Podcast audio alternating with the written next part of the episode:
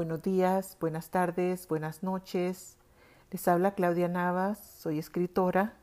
Voy a leerles el cuento Apología Vital que aparece en mi libro de la editorial Ojo de Cuervo titulado Criaturas de Polvo y Sal. Con ustedes el cuento Apología Vital.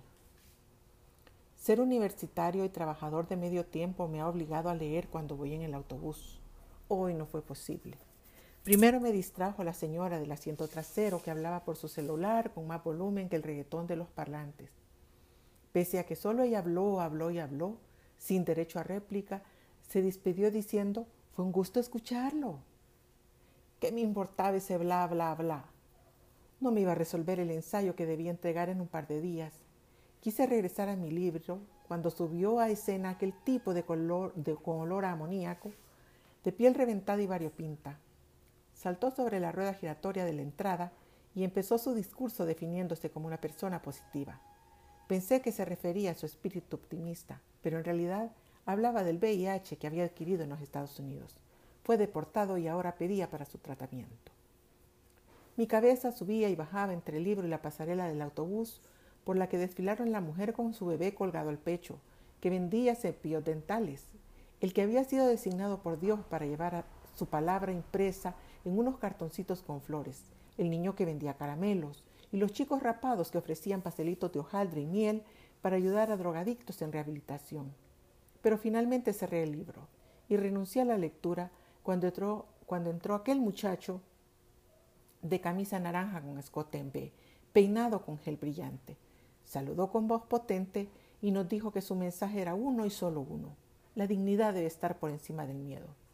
Por si tuviéramos dudas, Dijo que él no era un poeta disfrazado de marica, él ya se había quitado el disfraz.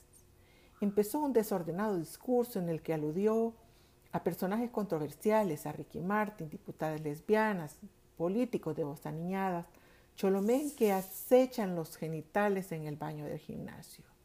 Todas estas personas, dijo, son incomprendidas, víctimas del ridículo y de la burla pública.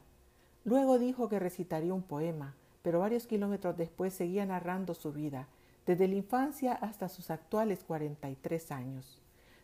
Se interrumpía de tanto en tanto para repetir un estribillo. La dignidad debe estar por encima del miedo. Contó que de adolescente fue novio de una joven de su pueblo, con el único afán de no quedar mal frente a sus amigos. Pero no le gustaba la chica, sino su hermano.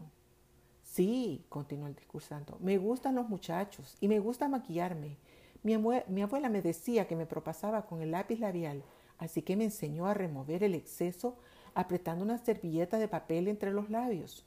De mi padre no conocí misericordia sobre mis preferencias. Yo tenía 15 años cuando hizo que me arrodillara y se plantó frente a mí con un lazo grueso y un machete.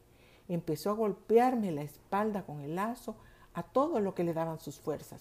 Cuando mi hermano mayor quiso defenderme, le gritó, este lazo es para este culero, pero este machete te va a quedar de peineta si llegas a acercarte.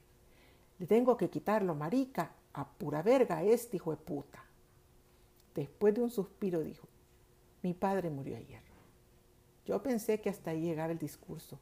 Seguro que ahora iba a empezar a pedir dinero para el sepelio, pero no lo hizo. Siguió contando que salió del closet después de 37 años. Encontró el valor para hacerlo pero nadie me dio trabajo. Su voz subía y bajaba al ritmo de la emoción. No había manera de dejar de atender su discurso.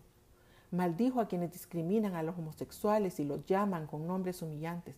Lean bien la Biblia, señores, bramó. Busquen Samuel 1.26. Más maravilloso me fue tu amor que el amor de las mujeres. Esto dijo el rey David a Jonás. ¿Lo quieren más claro? Hablaba con su puño en alto. Nos miraba los rostros posando los ojos en cada pasajero.